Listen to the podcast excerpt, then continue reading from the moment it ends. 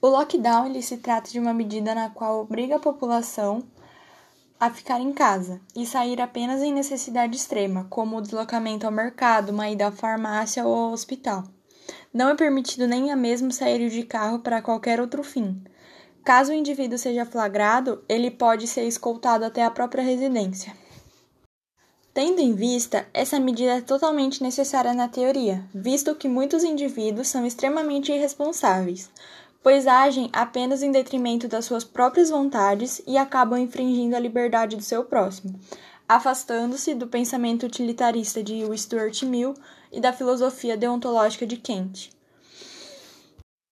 Considerando que o Brasil é um país emergente e subdesenvolvido e grande parte da sua população é de baixa renda, certamente é impossível que essa medida seja tomada, pois há a necessidade de sair de casa para trabalhar, visando que o auxílio emergencial disponibilizado pelo governo a famílias de baixa renda que não possuem é, carteira assinada ou emprego é, não é suficiente para sustentar a sua família.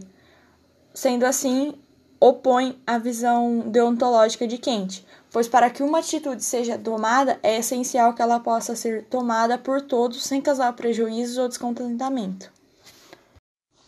Em detrimento desse contexto, os indivíduos devem sim ter o usufruto da sua liberdade, desde que saibam fazer o uso e suas atitudes não infringam a liberdade do próximo.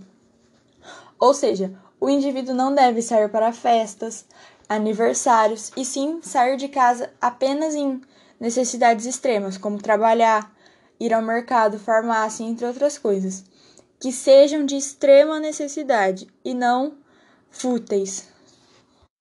Além de toda vez que sair de casa fazer o uso da máscara e do álcool em gel.